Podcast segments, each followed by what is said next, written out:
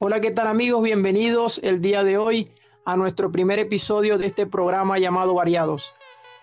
De antemano, muchísimas gracias y les queremos agradecer por permitirnos escuchar las humildes opiniones que le traemos mi compañero Darwin Suárez y yo en esta aventura que decidimos emprender llamada podcast.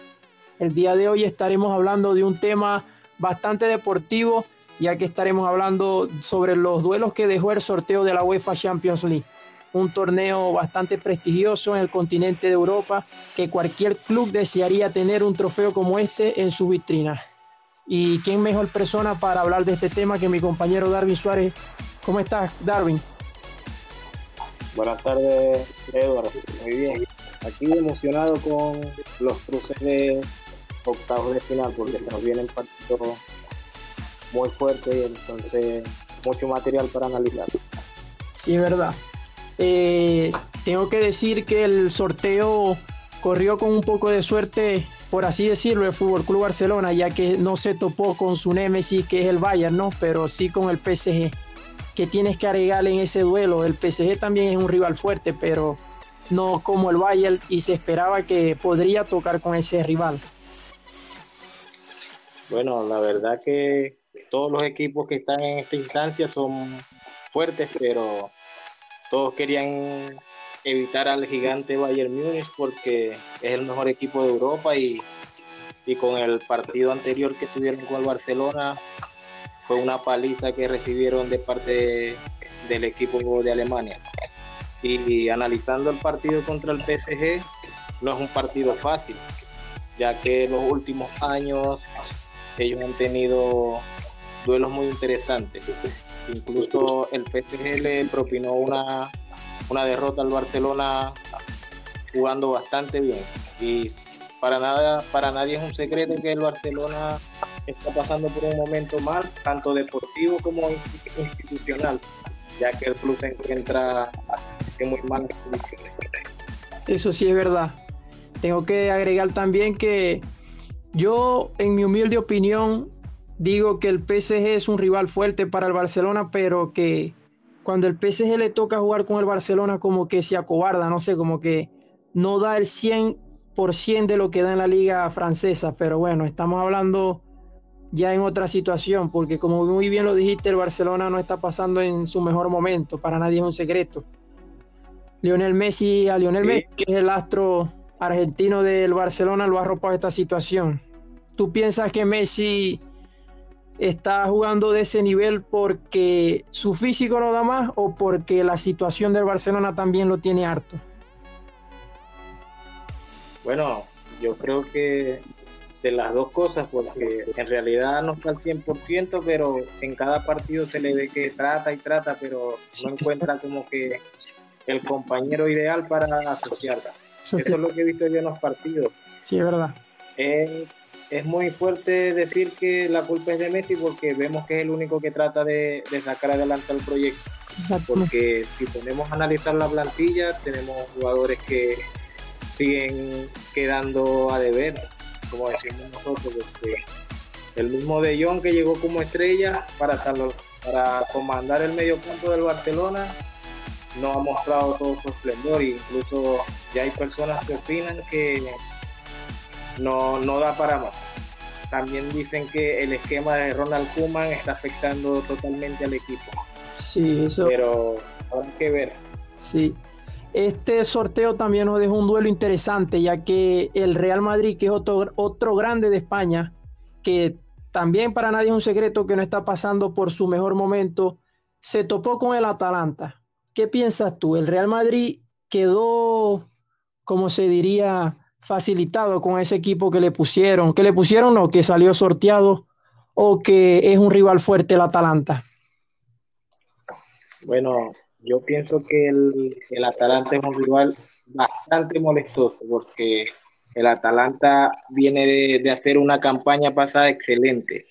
Y no solo la instancia donde llegó, sino su estilo de juego es muy vistoso, incluso poderoso, porque eh, su defensa es muy, muy sólida y tiene jugadores arriba que pueden marcar la diferencia como, como el Papu Gómez, que ese jugador a mí me encanta cómo juega. Sí, Entonces, es un gran jugador. Sí, yo pienso que el Real Madrid es un grande de Europa y más que todo de ese torneo de la Champions. Es el club que más torneos tiene ganado de, ese, de, esa, de esa competición y es un grande. Y siempre, aunque el Real Madrid esté mal, va a ser candidato. Pienso que el Atalanta es un rival molestoso, un rival que digamos es una piedrita ahí en el camino, pero yo me voy a mojar desde ya y digo que el Barcelona pasa cuarto. El, perdón, el Real Madrid. El Real Madrid es un grande y, y sabe con lo que lidia. Pero bueno, hay que esperar. Cada partido se juega y simplemente es mi, mi, mi punto de vista de lo que pienso. Porque sí es cierto que el Atalanta la temporada pasada hizo una gran campaña, pero el Real Madrid es el Real Madrid. Y en el torneo de Champions pienso que se transforma. Claro, no, no hay que quitarle nunca el favoritismo al Real Madrid, ya que son los reyes de Europa, 13 copas de Europa y, y siempre serán favoritos, pero tenemos que ver también cómo, cómo van a llegar a esa instancia, porque sabemos que el Madrid pasó primero de grupo en Champions, pero esto es como un maquillaje a la temporada que están teniendo, porque su estilo de juego ha dejado mucho que desear. Entonces, tenemos que ver cómo llegan a su instancia y si el hombre clave del, del equipo no está lesionado, que es Sergio Ramos. Incluso aún no lo han renovado. Bueno, hermano, ¿y qué piensas tú de este enfrentamiento entre Porto y Juventus? Con Cristiano Ronaldo, el, prácticamente el dueño de esta competición de la Champions.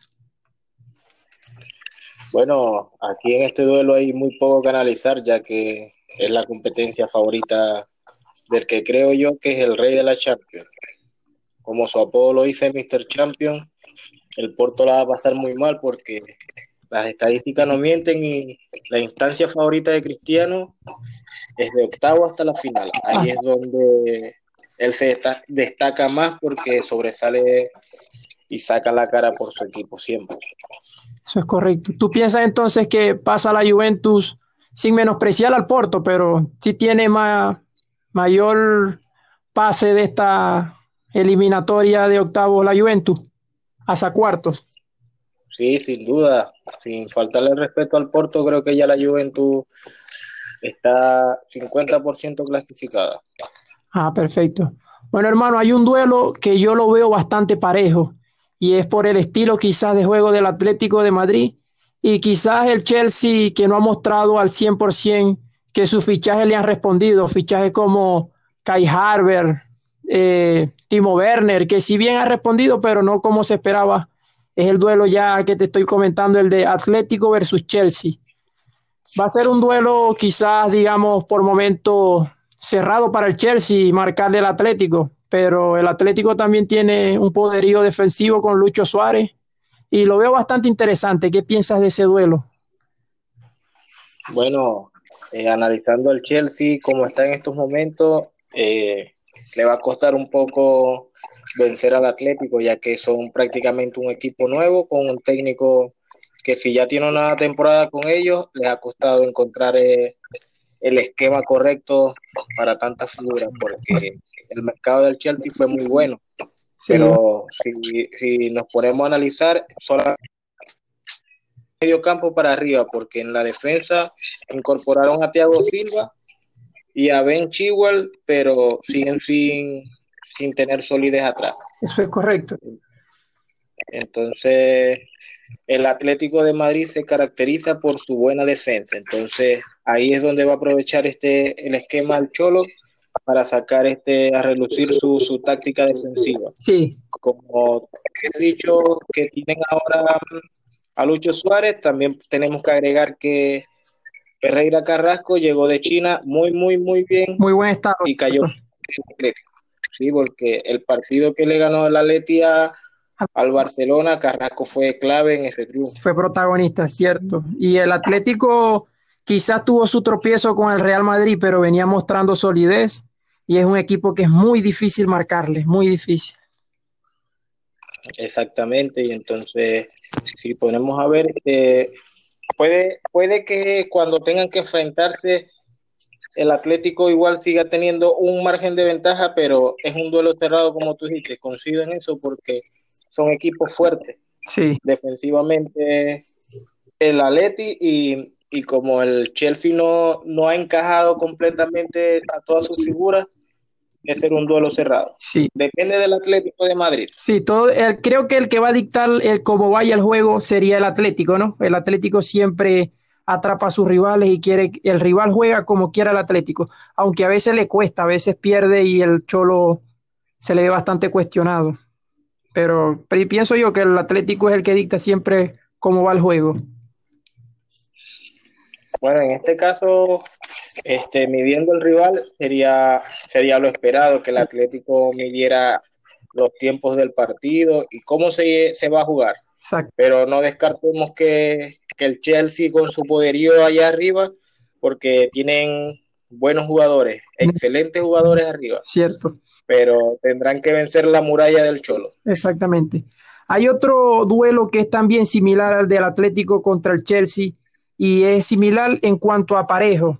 Y quiero decir con esto, bueno, en mi opinión, pues, que el Borussia Dortmund contra el Sevilla es un duelo parejo, porque el Sevilla viene de ser el campeón de la segunda, digamos, la segunda copa más importante de Europa, como la Europa League, aunque muchos la catalogan como la copa de los perdedores, ¿no?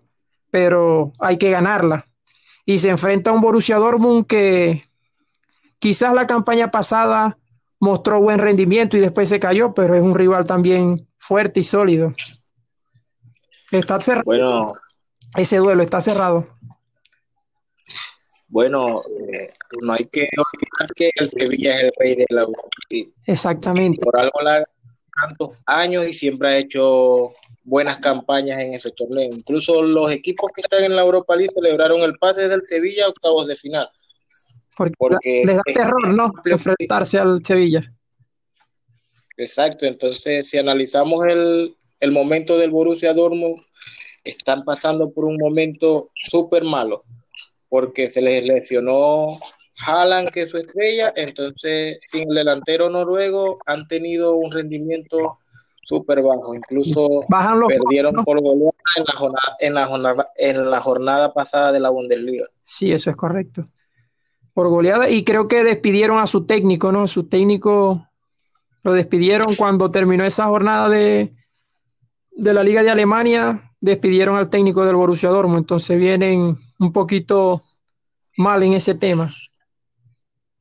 Sí, van a, van a tener dificultades porque, como todos sabemos, cuando un equipo tiene un técnico nuevo, Sí. el equipo va a tardar en, en arrancar. En, Entonces, sí. en estos momentos, actualmente es favorito el Sevilla para pasar a cuartos de final. Sí, el Sevilla yo lo veo bastante sólido, aunque en su último partido o penúltimo, no recuerdo bien, no sé si me salvas tú ahí, perdió contra... ¿Contra cuál fue el rival que perdió? Que fue por goleada contra el Chelsea, con los cuatro de Oliver Giroud. Pero no le quita mérito que viene haciendo, venía haciendo buenos partidos en Champions. Sí, fue un, un mal partido de todo el equipo contra el Chelsea, pero en la Liga de España le jugó muy bien al Real Madrid, incluso perdieron por la mínima. Cierto. Y en la tabla de, de clasificación de la Liga Española están de quinto. No está mal. A siete puntos de la cima, incluso están por encima del Fútbol Club Barcelona. Entonces están haciendo una campaña bastante aceptable. Exactamente. Aquí hay un duelo que yo lo veo bastante disparejo, pero bueno, el fútbol hay que jugarlo como siempre digo, y es el del Manchester City contra el Mönchengladbach, el otro equipo de Borussia, el Borussia Mönchengladbach. Yo pienso que el City va a arrasar y para nadie es un secreto que Pep Guardiola es un técnico muy excelente, aunque bastante cuestionado, pero a ese equipo del Gladbach pienso también, en mi humilde opinión, que lo va a pasar por encima el City ya tiene, creo yo, un 70% a cuartos de final, aunque son a dos partidos, creo, ¿no? Pero Sí. Seguirán con el, el mismo formato de doble partido. sí, eso es lo que no estoy seguro, pero creo que sí. Igual el City lo veo amplio favorito en ese duelo. Sí, el, el Mönchengladbach está debutando en esta instancia después de muchos años. Sí, Incluso celebraron en Alemania ese paso histórico, pero digamos que sería la, la, cenicienta de, estos octavos de final. Exactamente. Porque los demás equipos que pasaron de segundo tienen mucha más experiencia que el Gladbach. Por ejemplo, el Lexi el año pasado hizo una campaña espectacular. Cierto. Llegando. Igual que el Atalanta. Igual que el Atalanta. Entonces, el Gladbach eh, estuvo a punto de quedar eh, campeón de grupo por encima del Real Madrid, pero demostraron en el último partido que son un equipo este, de media tabla. Exactamente. El Madrid hizo un partido muy bueno y logró ganar el, grupo y evitar eh, los grandes rivales como el PSG, el Bayern Múnich. Y Entonces, el Liverpool también lo evitaron. Entonces, gracias a, ese partido, el, Madrid pudo maquillar la temporada que está teniendo. Sí, una temporada, digamos que no muy buena, aunque creo que se acordaron de que son grandes ahora en esta última fecha. Hay otro duelo que es el Liverpool versus el Leipzig. Ese también creo que es un duelo disparejo, aunque el Leipzig, como tú bien lo dijiste, demostró que no se acobarda ante grandes y se va a enfrentar al Liverpool, un poderoso equipo que también digamos que tiene sus problemitas, ya que se le lesionó su defensa estrella, que es el holandés Van Dijk, y bueno, viene, no viene, digamos, en su 100% como lo venía mostrando en temporadas pasadas, pero es un grande el Liverpool. ¿Qué piensas de ese duelo? Sí, el, Liverpool, viene con muchas bajas, más que todo en defensa. Muchísimas bajas y, y su gran su gran eje central que es Van Dijk se lesionó y creo que no podrá ni llegar a, al duelo de octavos, a los duelos de octavos de final. Sí, creo que tuvo una lesión muy fuerte. Sí, una lesión, una baja muy grave de Liverpool, aunque creo yo que sí le, sí le alcanza a Liverpool para competirle a Leipzig, aunque el Leipzig tiene un, ahorita actualmente un jugador en muy buen estado de forma que es Angelillo, ¿no? Ha estado haciendo partidazos ese, digamos, ese lateral que por momento es media punta. Sí. No, y, estuve viendo los partidos del Leipzig y tienen un jugador, el número 7, el Savitzer. Sí, Savitzer. Es un excelente jugador. Sí. Creador de juego, tiene llegada y pegada. Pero no olvidemos que el Liverpool es un grande de Europa y es amplio favorito a ganar la Copa porque con sus estrellas de arriba pueden destruir cualquier defensa, incluyendo un fichaje que es Diogo Jota, que me parece un grandísimo jugador y que cayó bien en la institución porque no ha parado de hacer goles desde que llegó. Exacto, Diego Jota cayó como adillo al dedo para el Liverpool. Y bueno, digamos que ese duelo quizás esté parejo o quizás se balancee un poco por el lado de Liverpool, pero es un duelo interesante. Yo ahí me voy con el Liverpool, es un grande y bueno, esperemos a ver qué pasa yo, yo en este, en este duelo me encantaría verlo y, me descarto por el Leipzig. Ah. Eh, es una sorpresa que, pienso que puede pasar y, pueden dar el, golpe al Liverpool, dependiendo cómo llegue. Pero en estos momentos me gusta más el Leipzig que el Liverpool. Sí. ¿Qué piensa de Upamecano, el central?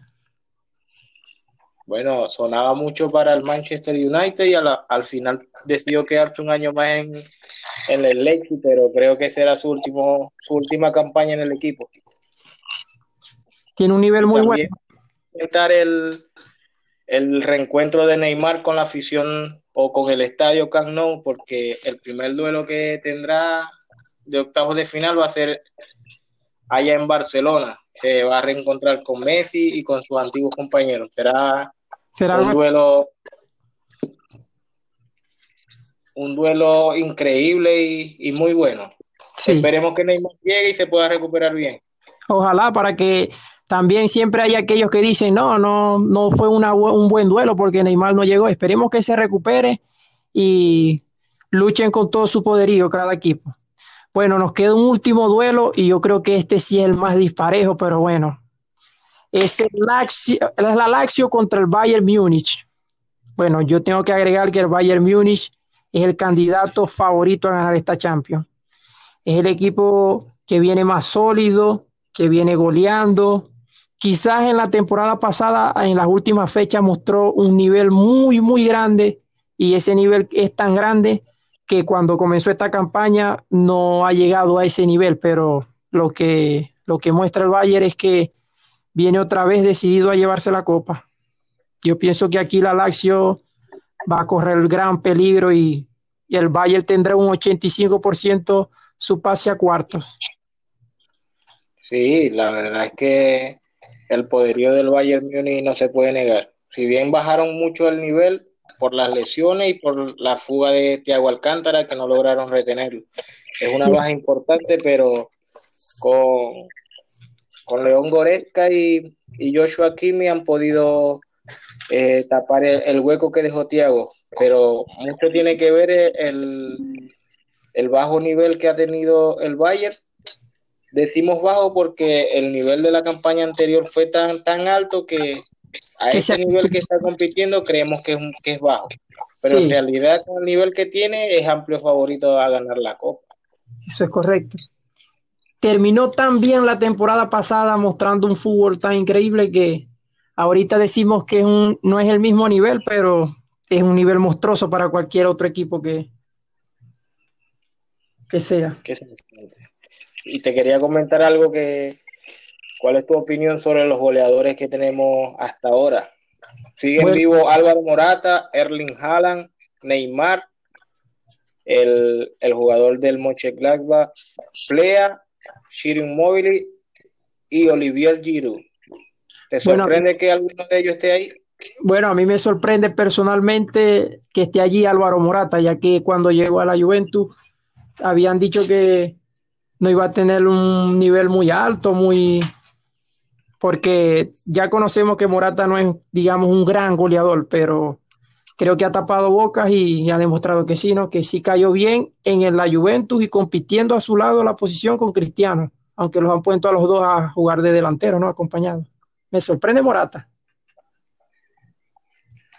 Sí, demasiado. La verdad que eh, Pirlo le ha dado la oportunidad que necesitaba, ya que con el Cholo ni con Zidane logró encajar en los equipos. Vemos que en la Juventus ha sido el, eje del equipo, ya que en, los partidos donde no ha jugado Cristiano Ronaldo, él ha marcado. Entonces, sí, Cristiano Ronaldo, él ha hecho buenos partidos y habla muy bien de él, porque no incomoda a la estrella del equipo y puede hacer su trabajo a la perfección. Exactamente. ¿Qué piensa de Henry Haaland, este joven delantero que no se cansa de hacer goles? Aunque está lesionado, esperemos que llegue bien a los octavos, pero este chico no para de sorprendernos. Siempre vive marcando goles y ya rompiendo récord. Fenómeno, Haaland. La verdad que me recuerda mucho a, a Thierry Henry por la zancada que tiene. Tiene una zancada larga y como tú decías, no se cansa de hacer goles es increíble la capacidad de goleador que tiene. Eh, va a ser uno de los delanteros que puede marcar una época eh, en el futuro próximo, porque ya, la, ya empezó desde muy joven a marcar la diferencia. Y algo que quería agregar que me sorprende a mí de esta lista es que ni Messi ni Cristiano estén en la cima, o al menos entre, los, los cercanos a la cima, pero no aparecen por ningún lado. Sí, eso, de, eso también habla mucho de también el factor de la edad, ¿no? Ya cuando va llegando la edad no perdona, pero sorprende, todavía no deja de sorprender, ya que son los que han dominado estos últimos años los balones de oro, los mejores jugadores. Y bueno, quizás estemos ante la época donde vienen otros jugadores, ¿no? Y nos llenará de nostalgia porque esos fueron los dos jugadores para mi gusto que mejor disfrute y que me, me enseñaron un fútbol que va a ser muy difícil de superar, Cristiano y Messi. Sí, lo tenemos que verlo desde el punto de vista bueno, ya que cuando ellos se retiren volveremos a la época de 15 o 20 años atrás, que el balón de oro era muy diputado, disputado por varios jugadores, como en la época de Ronaldo, Figo, Zidane. Y como hay una camada de jugadores que, que pueden marcar la diferencia, como Kylian Mbappé, Neymar, está Kai Harber, está Jadon Sancho. El propio Haaland, ¿no? Erling Haaland. Y... No, pero hay muchos que pueden disputarse el mejor jugador en el futuro, entonces eso es algo bueno porque no va a ser una hegemonía como la de Cristiano Ronaldo y Messi, que ya prácticamente se disputaban el premio ellos dos. Sí. A esa lista que diste les quiero agregar un nombre que quizás es muy joven, pero lo que ha mostrado es para cosas grandes y es la de Ansu ¿no? Ese chico con apenas 17 años hizo muchos récords, batió récord y lamentablemente se lesionó. Y creo que se perderá toda esta temporada, pero me encanta su estilo, es atrevido y tan solo con 17 años marcó, marcó unos tiempos bastante buenos, ¿no? En esos tiempos que demostró su fútbol. Muy, muy bueno. Bueno, la verdad es que pinta para estrella en su Fati, pero con la grave lesión que tuvo tendremos que esperar a que vuelva, ya que ese tipo de lesiones te cambian la vida. Sí, eso es correcto. Esperemos que el jugador no pase por por un proceso tan largo de recuperación y que pueda volver fuerte para seguir demostrando lo que es, porque pinta para estrella en su Bueno, eso es correcto. En la lista de goleadores también me nombraste a Neymar. Neymar que cuando Neymar se, se propone a jugar seriamente el fútbol, puede estar al nivel o quizás un poco más bajo de lo que es Messi Cristiano, pero está ahí con ellos y Neymar muestra cada vez que es un gran jugador y que quizás, aunque quizás con su, digamos así, su, su niñería, sus payasadas a muchos le cae mal, pero en el fútbol es un fenómeno, es un maestro.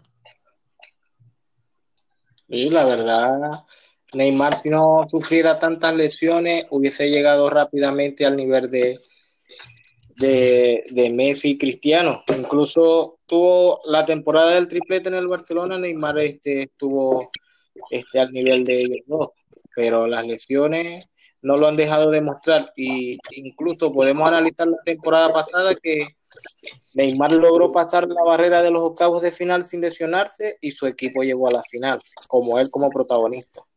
Eso es correcto. Neymar es un gran jugador. Y bueno, esto fue todo por el día de hoy en lo que tiene que ver con la Champions, ¿no, hermano?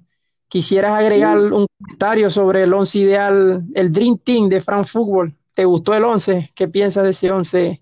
A mí me encantó, aunque quizás tenga a varios jugadores en otras posiciones que me hubiera gustado verlos, pero quedó excelente el 11. La verdad que el esquema que pusieron los de los de Football eh, me dejó eh, una pequeña inquietud que, que fue la decisión de poner a Pablo Maldini porque me hubiese gustado que estuviese Roberto Carlos, que es para mí el mejor lateral de la historia del fútbol. Entonces, pero por cuestiones de esquema, eh, se ve por qué eligieron a Maldini.